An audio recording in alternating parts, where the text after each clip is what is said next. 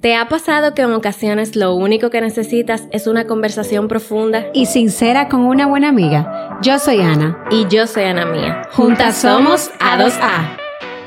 Hola, hola, chicas y chicos. Claro que sí, porque también tenemos oyentes varones en Y nuestro muchos. podcast. Sí, sorprendentemente. Pero bueno, muchísimas gracias por estar aquí en este podcast, en nuestro nuevo episodio que tenemos para ustedes, con mucho amor y que viene con una carta súper extensa, pero que realmente es un tema muy importante a tratar. Lo que me sorprende, Cucu, es que realmente la mayoría de las cartas que recibimos, que conste, hemos recibido muchas, tengan paciencias, paciencias, no, paciencia.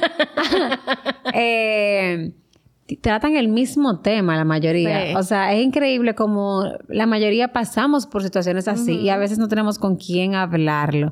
Pero bueno, Cucu, estás muy bella. Ay, hoy. gracias, gracias. Eh, para los que no han visto el cambio de look de Ana Mía, lo Ay, sí, pueden este ver es el primer episodio. Este es el primer episodio con el cambio de look de Ana Mía, que le queda espectacular. Gracias. Ella volvió a su color natural de cabello y le queda muy lindo. Y además tu maquillaje está bello, igual que el mío. Gracias. El tuyo también. El mío me lo hizo Meli de Ana Mía Beauty Team. Ana Mía Beauty Team. Y estamos también hoy grabando igual que siempre en Enjoy Films, que de verdad agradecemos mucho tener este espacio porque se siente una vibra tan como que todo se te siente tanta paz, se siente mucho equilibrio, también te buscan la vuelta en todo. Ana y yo siempre tuvimos la idea de hacer el set así blanco y negro, que la gente se queda blanco y negro ustedes. Sin embargo, aquí estamos hablando temas que muchas veces son temas dolorosos o profundos, también alegres, pero queríamos darle seriedad y no solamente que se viera ese rosado, ese azul que tenemos cada marca característicamente. Pero muchas gracias y estoy muy feliz de estar aquí hoy. Y sí, verdaderamente casi todo el mundo escribe sobre relaciones amorosas, señores. Hay más cosas en la yo vida, necesito que hablen de aprovechen. trabajo, emprendimiento, proyectos. Necesito que Nosotras loca como por de que vamos a invitar eh, gente que admiramos y nosotras de que no, espérate, esto es de psicólogo, esto es de psicólogo, esto es de psicólogo. Y por eso estamos aquí, porque de verdad hay cartas que es importante hablar esos temas, aunque quizás lo hemos escuchado muchas veces. Quizás no han escuchado nuestro acercamiento sobre ese tema y nuestras experiencias y nada, para eso estamos aquí. Sí, tú sabes que antes de leer la carta, yo estoy un poco preocupada, muy preocupada realmente, y es por la cantidad de personas. Me preocupan más las no diagnosticadas y ni siquiera diagnosticadas, es las que no tienen interés en ello, que las que sí ya tienen, pero igual me preocupan todas de ver tantas personas que están atravesando depresiones y a veces ni, ni cuenta se dan o que lo saben, pero les Sí. da vergüenza hablarlo. Y depresión no necesariamente es estar tirado en una cama, o sea, hay personas que están sumamente felices, comparten la vez en la calle y tienen depresión. Yo a veces, eh, como digo, Dios me puso como un, ¿cómo se dice? Como un don de yo poder ver a las personas y percibirlo. Y a veces yo he estado en discotecas, quiero que sepan, en fiestas, y, y yo veo a las personas, sobre todo con varones, me pasa mucho. Y yo les veo la depresión. Y sin conocerlo, o sea, no lo conozco. Y la vida me los pone en el camino para entonces conocerlo de una manera u otra y saber que sí. O sea, que sí, de verdad atraviesan depresión. Y la verdad es que yo les invito que de verdad no sientan vergüenza. Eso es algo sumamente normal hoy en día, que nosotros vayamos a terapia. Porque les digo yo que tengo solamente tres años yendo a terapia con mi psicólogo. Y de verdad, ha sido como mi puente seguro de yo llegar a cada día a ser mi mejor versión. Y sigo transformándome y buscando la forma. Yo voy hasta si tengo una duda del trabajo, porque realmente es una mano... Es, un guía, o claro. sea, es un psicólogo, es un guía. Y mira, lo escuchan Ana Mirella, que por ejemplo empezó ahora hace tres años. Yo voy desde que era niña al psicólogo y había veces en que tú no creías todavía en eso, que me decía, como Ana, pero tú siempre ido al psicólogo y esto que lo otro. Realmente uno siempre tiene que seguir buscando. Yo he ido al psicólogo quizá desde niña, pero no desde niña. Yo empecé a trabajar las cosas que quizás yo estoy trabajando hoy día, porque uno poco a poco va haciendo esa introspección y no siempre uno está listo como para despertar en algunos temas. Y tampoco tú conectas ni trabajas igual con cada persona que vayas. O sea que si un día fuiste al psicólogo, no conectaste con esa persona, como que, ay, no, no te dio buena vibra, porque eso pasa, o sea, la energía es real. Si tú no sentiste esa conexión y ya, por eso no volviste, sigue buscando. ¿Tú sabes qué? Que yo identifiqué, óyeme, ahora fue que yo vine a identificar esto que yo voy a decir. Es algo muy privado, muy personal, la verdad, pero tengo que decirlo porque a muchas personas les ha pasado eso, que van a psicólogos, no conectan, no se siente bien. Eh, y a veces se, siente que conectaron, ella sí. Sobre todo cuando uno va con pareja. Por ejemplo, que voy al psicólogo con mi pareja. Yo fui con mi pareja donde una psicóloga, que de verdad es súper buena persona, sin embargo, yo justamente en esta semana que pasé por frente a donde quedaba la consulta, dije, Dios mío, ¿cuánto daño me hizo esa psicóloga? Sin quererme hacerme daño, me hizo un daño. Yo recuerdo que, una vez con mi eh, eh, novio, mi pareja en ese momento, eh, yo terminé con él y me dijo, no, no, por favor, vamos a terapia, vamos a lo otro. Mira, me pidió, y yo de verdad no creí en eso, pero dije, mira, está bien, vamos ahí. Pero yo en ese momento había dicho, contra, si yo no fui por mi primer, o sea, por mi, mi novio de, más de cuatro años. Aquí yo diciendo nombre callado. Yo no fui con él, que era como el gran amor de mi vida, porque yo voy ahí con este, pero bueno, sí, está bien, vamos. Y cuando fui, te estoy hablando que esto, este cuento de ahora es de hace muchos, de muchos, muchos años atrás. O sea, no es de ahora, reciente, porque ahora. Y yo me acuerdo que fuimos y ella simplemente me ayudó a manipular la mente de ese novio para que hiciera lo que yo quería que él hiciera. No fue que ella ayudó. Si ella hubiera sido una psicóloga que en ese momento real, por ejemplo, yo no me imagino nunca a Andy, mi psicólogo, diciéndome todo lo que ella me decía o haciendo lo que ella hacía. Andy me hubiera sentado aparte y me dice, mira, óyeme, este es lo que yo estoy viendo, este es el panorama, tú quieres seguir ahí, tómate un tiempo. Ella no. Ella, ¿qué es lo que tú quieras? tal cosa. En ese momento, como yo no sabía lo que era tener psicólogo ni nada, yo decía, yo quiero que él entienda cómo es que se debe de ser con una novia, yo quiero que esto. Es una persona que de verdad me hubiera ayudado, es una persona que me sienta y me dice, tú no estás enamorada.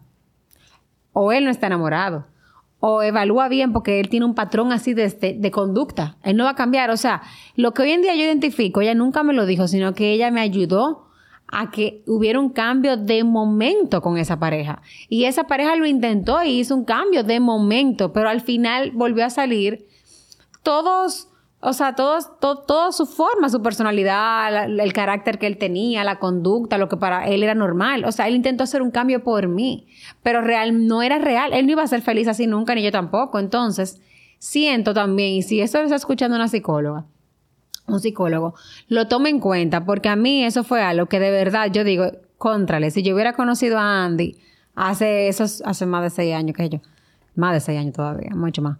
Eh, hace 10 años, por ejemplo, hace, qué, diferente hubiera sido mi vida. Y no, no porque Andy sea el único. Me refiero a Andy porque realmente me mi psicólogo que me ha tratado, el único que me ha tratado de esta manera tan profunda. Pero hay muchísimos psicólogos. Simplemente tienes que conectar, o sea, llegar, si no te gustó uno, yo fui a varios que, por ejemplo, Ana me recomendó, o mi tía me recomendaba, o no sé qué, hasta que yo fuera a conectar con uno.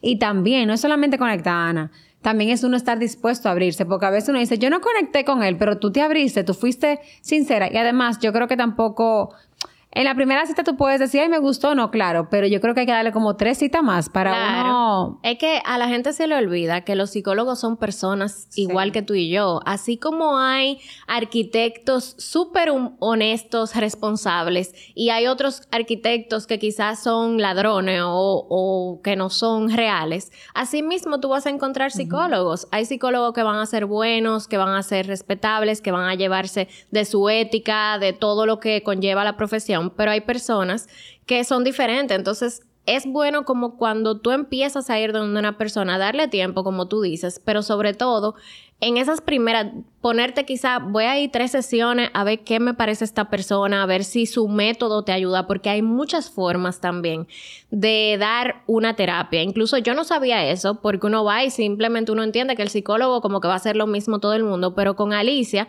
la, nuestra invitada anterior, ella en la primera consulta me dijo como el método de terapia que ella iba a utilizar conmigo, que era un método conductual, no sé qué. Ella me pone a hacer cosas, ella es especialista en alimentación y por ejemplo en las terapias me pone en la próxima terapia tú vas a traer una merienda y la vamos a hacer, o sea, como que cosas que yo nunca había hecho antes con otro psicólogo que quizás eran genéricos eh, pero con ella yo trato ese tema exclusivamente. O sea que de verdad ahí hay que, probando que se sabe. No dejen de ir simplemente de que porque un día tú no conectaste o un día no te gustó. Uno se da cuenta y si no te funciona, no te funciona, pero sigue porque de verdad que hasta en tomar decisiones laborales y cosas así, tú te das cuenta quizá en terapia, ay, contrale, mira, yo tomé ese cliente pensando en mi baja autoestima porque yo sé que ese cliente no es un cliente que respeta mis límites, por ejemplo.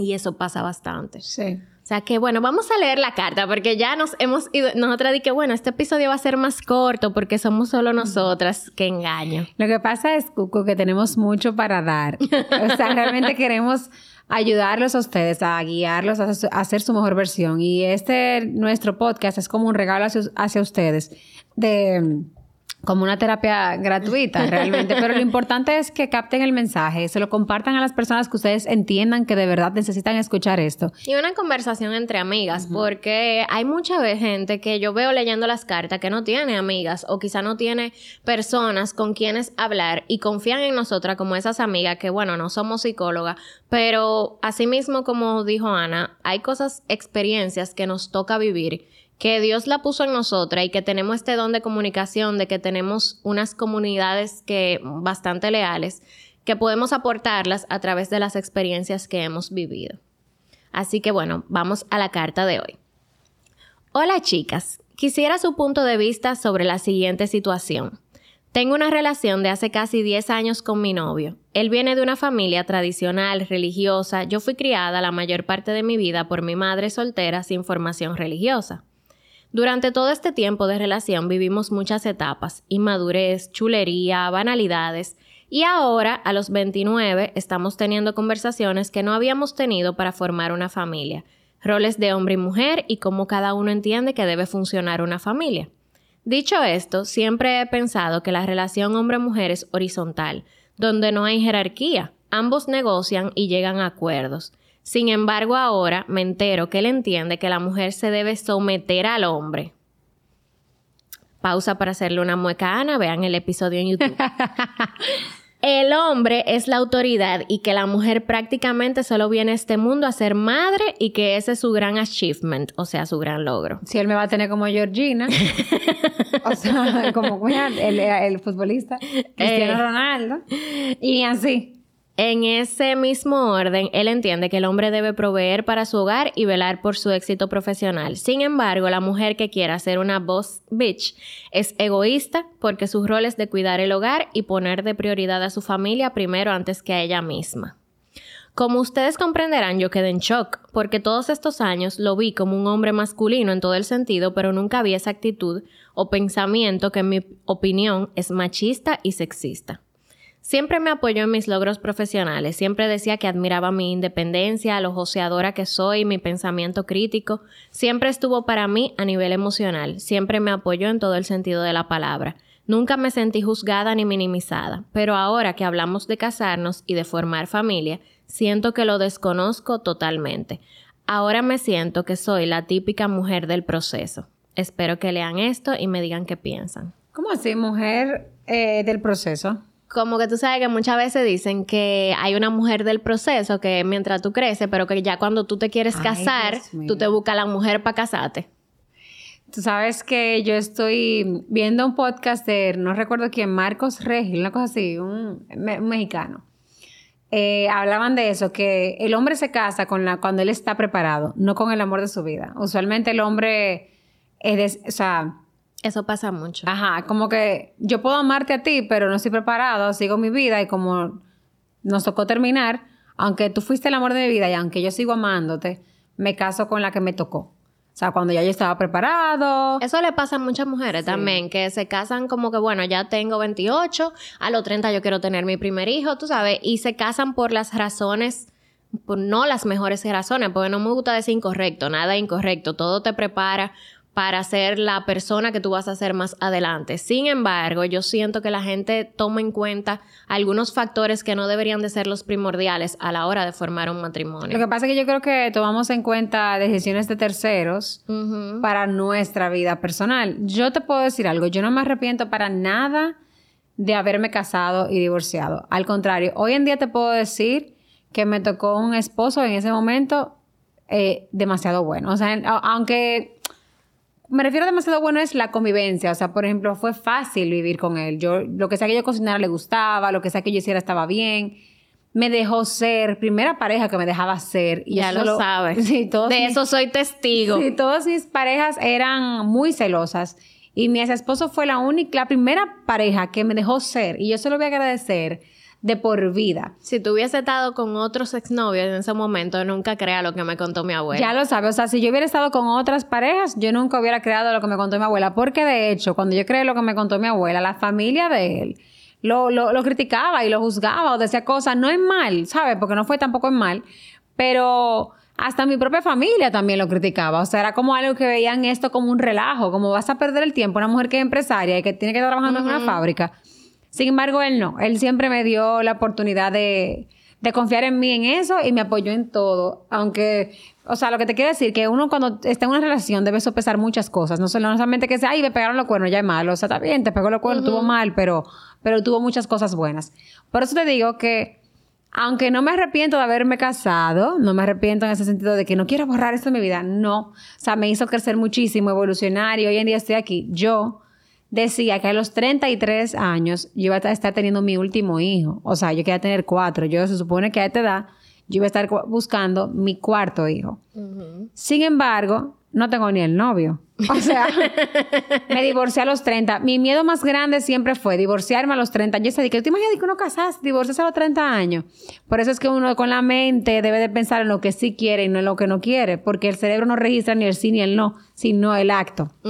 Y el universo siempre te apoya a que se hagan realidad las cosas que tú quieres. Y a veces tú piensas tanto en lo negativo, me va a pasar esto, me va a pasar esto, me vas a ser infiel, que tú misma, o sea, de verdad, todo conspira para que eso ocurra. Sí, a mí, entonces en ese momento, yo, por ejemplo, pensé tanto en eso que, mira, me divorcié a los 30 años y no tengo hijos. Entonces, relacionado a esta carta, ella tiene una edad que a lo mejor ella piensa, quiero casarme, o sea, tengo 28 años, ya lo que me toca. No solo eso, sino que tiene 10 años con él y ahora es que ella se está enterando de esto. Pero te voy a decir algo también.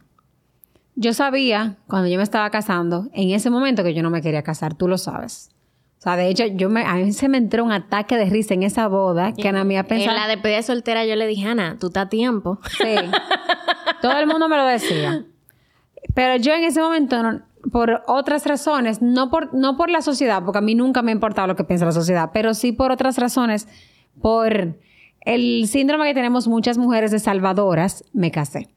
Entonces, porque cuando me decían, eh, yo te amo, tú eres la mujer que yo necesito, tú eres la mujer que yo necesito, yo necesito una mujer como tú, yo me creí la salvadora y que él iba a estar siempre agradecido de yo haber sido así. Que también te lo digo aquí, chica si tú crees que porque tú vas a complacerlo a él ahora, vamos a suponer que te casas con él y vas a complacerlo porque él te lo va a agradecer de por vida, que tú dejaste de trabajar para quedarte con los niños, tengo para decirte que lamentablemente eso no va a ser así. No, ella está clara, porque ella en su carta nos pide nuestra opinión, pero yo creo que tú estás muy clara porque tú misma lo ves como algo machista, como algo sexista. Esas son las conversaciones precisamente que yo entiendo, porque yo nunca me he casado, pero yo entiendo que esas son las conversaciones que hay que tener desde un inicio. Es muy diferente porque yo entiendo que tú lo conociste a él a los 19 años. A esa edad quizás ustedes no iban a estar hablando de que, ay, cuando nos casemos, yo, voy, yo soy el que va a trabajar, esto que lo otro. Pero también yo siento que en una relación de 10 años debe de haber una intimidad y no es la intimidad no es solamente la parte sexual, sino una intimidad de tú conocer a esa persona. O sea, que es muy raro que a esta etapa sea que tú te estés dando cuenta que él piensa así. Quizás antes tú estabas ciega en ese aspecto. Porque también uno se ciega una parte de la relación. Quizás tú estás muy enamorada o tú estás muy feliz con las partes que sí. Pero algún indicio él debió de haber dado en algún momento que se reflejara que él pensara así, como ese sorprende que de 10 años después, ahora que ya se esté dando cuenta. Está muy raro eso. Yo, yo creo, yo soy más de pensar que quizá tú no te diste cuenta anteriormente y como que ahora que tú estás abriendo Porque lo que pasa es que este tipo de hombres, el comportamiento de ellos es súper caballeroso, ser el proveedor, ser el que, el que resuelve todo y tú te sientes cómoda, pero no es lo mismo. Y déjame decirte algo. No voy a decir quién, porque ¿verdad? después ya se van a, voy a delatar a todo el mundo aquí. yo conozco una persona ya mayor, o sea, gente vieja, que me comentaba que cuando ella tenía su novio de tres años, en aquella época de la edad de, papá de uno, no son ninguno de nuestros padres, por si acaso. Pero en lo- la época de los papás de uno, ella tenía amores y duró tres años de amores. Y su novio la complacía en todo, era súper detallista, súper atento. Sin embargo, siempre le decía una frase en su noviazgo. ¿A dónde tú quieres cenar? ¿Dónde, dónde- dónde- eh, ahí donde tú quieras. Eh, hoy eliges, eh, ahora decide tú, después decido yo. Siempre se lo decía, por ejemplo, con diferentes cosas. Y esa persona me dijo, lo más lejos que yo tenía era que cuando yo me casara con esa persona iba a ser exactamente así. Más nunca fue detallista, más nunca me llevaba a lo que a donde yo quería, siempre era como lo que él quería. Y se quedó porque tú sabes que los matrimonios de antes eh, se quedaban las mujeres. Y obviamente también hay que sopesar. Yo entiendo que hoy en día también los matrimonios deben dejar de ser desechables. Se lo digo yo a pesar de haber sido divorciada. Pero yo lo di todo antes de dar el paso. Lo dimos todo porque él también. Lo hicimos todo para, para salvar lo que, lo que, ¿verdad? Pero no se pudo. Pero traten de salvar su matrimonio siempre. Pero lo que le quiero decir es que miren, como él se lo dijo en el noviazgo, algo que tú nunca vas a pensar que es real. Y cuando se casó me dijo, pero es que en la luna de miel, o sea, no fue de qué. O sea, yo creo que yo me divorcio en la luna de miel porque si yo veo, a mí- no, no hay vaina que me encojone más, no, porque de verdad, una cosa que a mí me molesta es una gente que te hace un papel y después de que te tienes segura, que cree que te tienes segura, que cambia. a mí me pasó en mi relación. Eso me hace sentir traicionada. Ah, yo me sentí traicionada. Eso me lo dijo mi pareja. Yo le dije, pero es que tú no eras así, tú tal cosa. Me decía, ay, eso era al principio porque yo no tenía seguro, pero ahora ya yo cambié porque ya yo te tengo. Yo, como que Ay, tú me pero qué, qué honesto. Entonces, realmente, eso me dio tanta rabia porque yo lo que le digo a la gente, tú- a- hoy saliste conmigo a cenar, nos conocimos hoy, y esto es lo que yo soy. O sea, lo que tú me estás viendo aquí, como yo soy, esa es la que tú vas a ver siempre, 30 años después.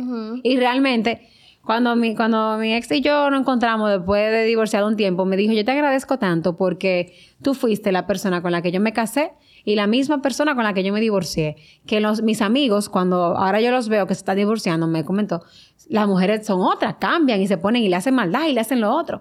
Y al final eso tiene más que ver con uno mismo que con el otro. Entonces, 100%. eso se trata de inclusive amor propio. Pero bueno, volviendo a la carta.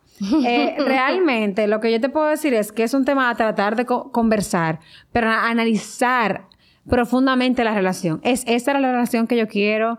O sea, realmente yo estoy enamorada, realmente él está enamorado de mí, porque hay muchas relaciones que se casan porque tienen 10 años de amor y se divorcian a los dos años de casado. Entonces, honestamente, te lo digo yo, si tú crees que tú te vas a casar para después de que divorciarte, o cuando tú ves que la cosa no está bien, no vale la pena porque el pronóstico es que de verdad tenga un problema a futuro. Mira, yo creo que nosotros, eh, los humanos, pero en esta sociedad que vivimos, tenemos que aprender a escuchar. Nosotros no escuchamos. O sea, usualmente cuando uno estamos en conversaciones, siempre estamos como dejando que el otro hable para hablar uno.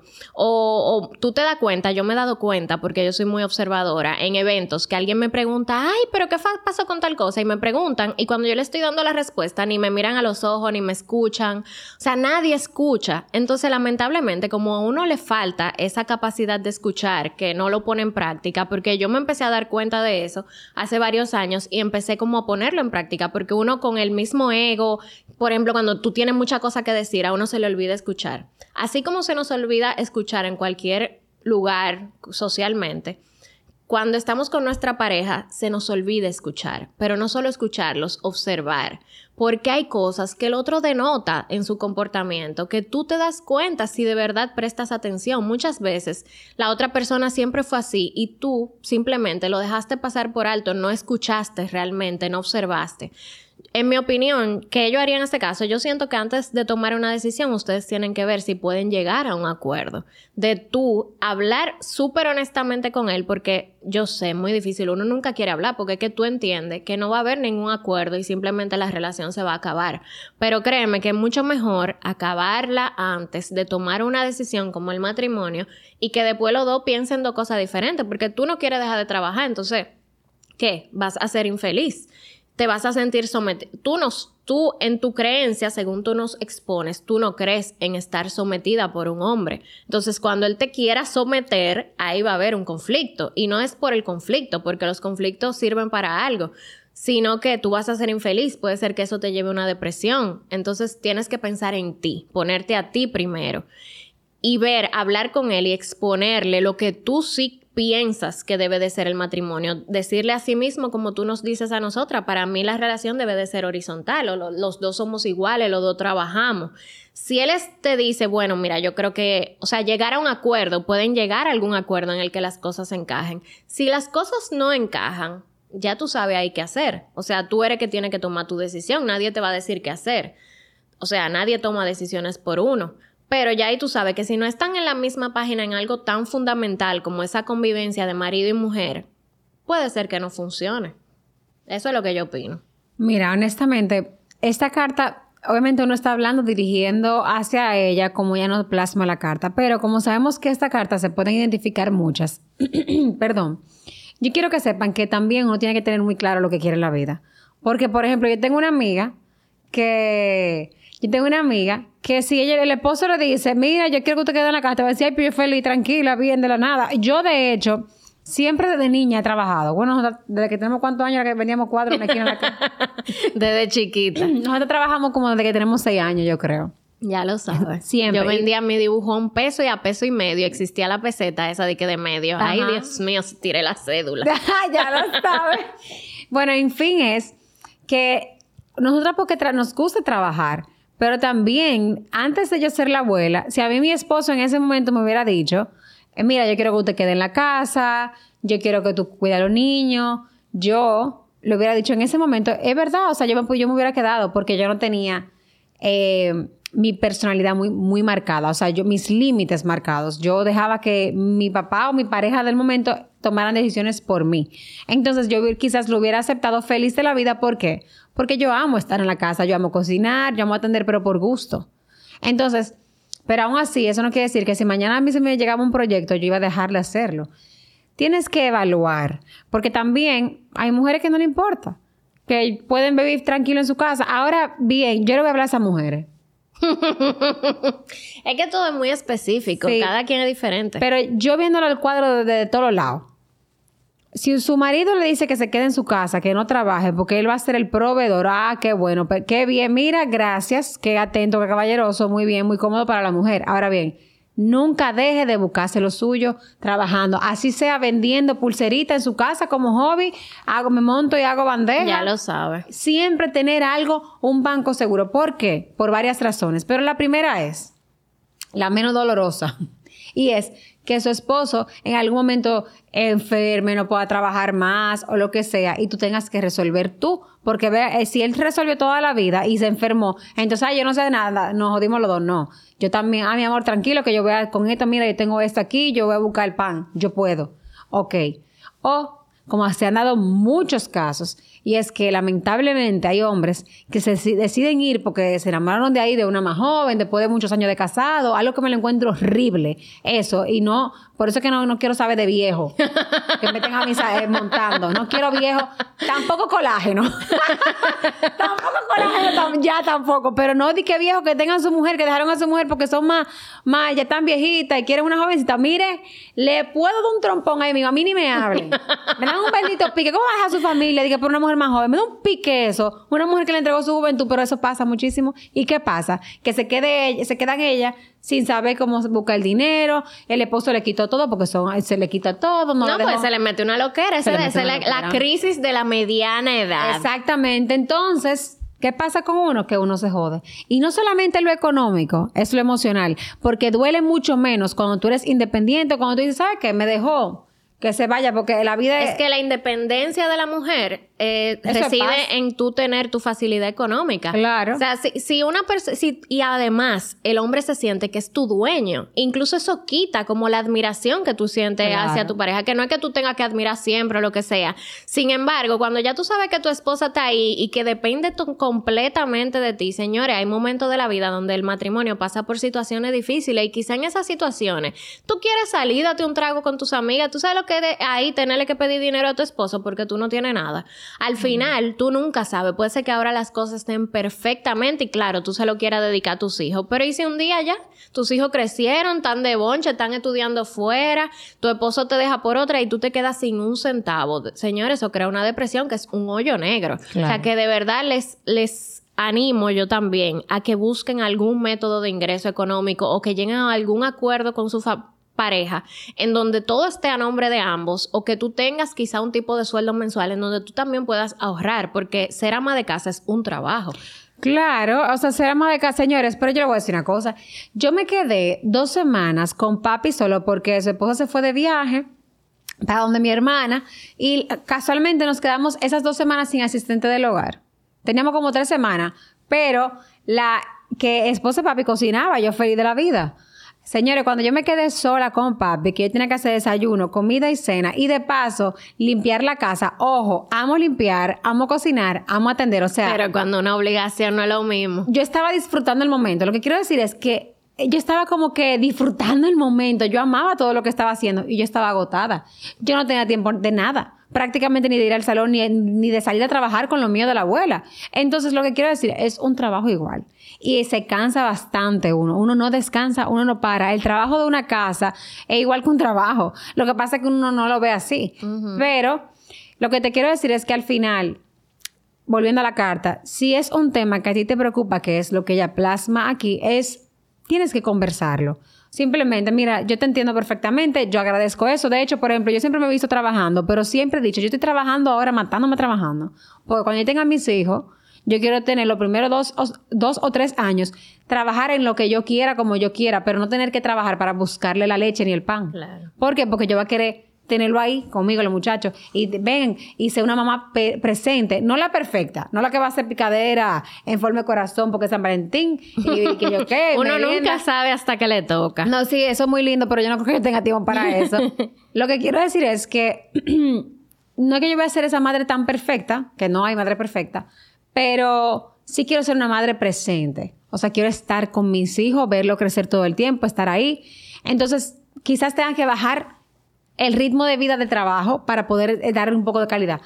Yo te lo compro, mira, está bien, y yo los primeros tres años yo no me voy a anular un poco del trabajo porque yo voy a dedicarme aquí a los hijos, pero sin embargo, yo voy a seguir trabajando de una manera u otra. Tú puedes buscar la forma de hablarlo con él y de él entenderlo. Pero espérate, o vayan a espérate, que quizá tú no te acuerdas de esto. ¿Qué? Si a ti un hombre llega, tu pareja de 10 años, y te dice que él entiende que la mujer se debe someter al hombre, que el hombre es la autoridad y que la mujer solo viene a este mundo a ser madre, porque, y por ejemplo, si esa muchacha no puede tener hijos, Dios te libre, pero hay muchas mujeres eh, estéril y hombres también. O sea, él entiende que, que, ya ella va a ser menos por eso. No. O sea, ¿qué tú harías si a ti un hombre te dice eso? Yo siento que están describiendo a. no, él no es así. No es así. Para nada. Bueno, o sea, eh, ojo, no hay ninguna pareja de nosotros tampoco. Pero lo que, bueno, y Ana, yo no sé si a mí me dicen una vaina así, yo le digo, mira, es que tú sabes cómo es la cosa. Yo tengo una conversación fuerte con él y si yo veo que esa es su forma de pensar, yo no me. Hoy en día que yo sé lo que es el matrimonio, que yo sé lo que viene después, porque uno está, o sea, de verdad, señores, se los digo, la vida es un antes y un después de una mujer divorciada. Totalmente diferente. Se lo digo, me lo dijeron mucha gente cuando yo me casé, cuando yo me quería divorciar y ahora que estoy divorciada, lo digo. Digo, tengo muchísimos años ya divorciada, tres años, que yo tres, cuatro años. ¿Cuántos años? De que muchísimos años cualquiera pensaba. Yo ni me acuerdo de verdad de esa época, pero la verdad es que yo cambié muchísimo y aprendí que el estar casado es muy lindo, pero es un proyecto igual que una empresa. Entonces es un trabajo también de, de, de muchas cosas. Entonces, Ahora que tú estás de este lado, que eres súper joven, 27 años, o sea, tú estás súper joven. 29, ya. 29 es lo mismo, estás súper joven. Si tú todavía, es, es, mejor que tú no estés en una relación donde no vas a ser feliz, que al final te vas a anular tú para poder estar con una persona que piensa que la mujer, o sea, nada más por cómo él piensa de la mujer, yo no pudiera estar con él. Yo tampoco. Mira, hablándote honestamente como yo lo, veo las cosas, pero lo que te decimos es que todo depende de ti, de lo, de cómo tú veas las cosas. Yo como veo las cosas, yo no podría estar en ese tipo de relación. Yo soy demasiado autoritaria, al contrario, o sea, al contrario de, de cómo es usualmente la sociedad. Mis problemas con exparejas siempre ha sido que ellos sentían que yo era el hombre de la relación, o sea, que ya ahí tuve de, de, de dónde viene ese problema. Yo no podría estar con una pareja que me diga que para ellos ser una mujer trabajadora es egoísta porque su rol es cuidar el hogar. Mi relación con mi pareja es que los dos somos iguales y que los dos vamos a tener esa responsabilidad de cuidar el hogar, que los dos vamos a tener esa responsabilidad de hacer dinero por la familia o por nosotros.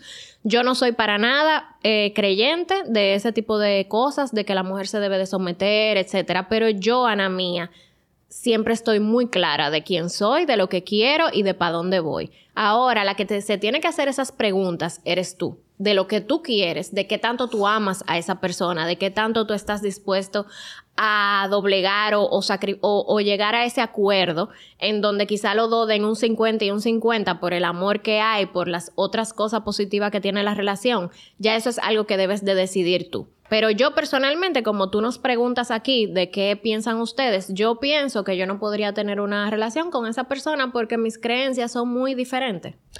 Miren, eh, ya para finalizar, eso es como que, por ejemplo, es muy diferente si hubiera sido, mira, mi amor, yo toda la vida he creído que una mujer como que tiene que darle calor al hogar, cuidar a los niños.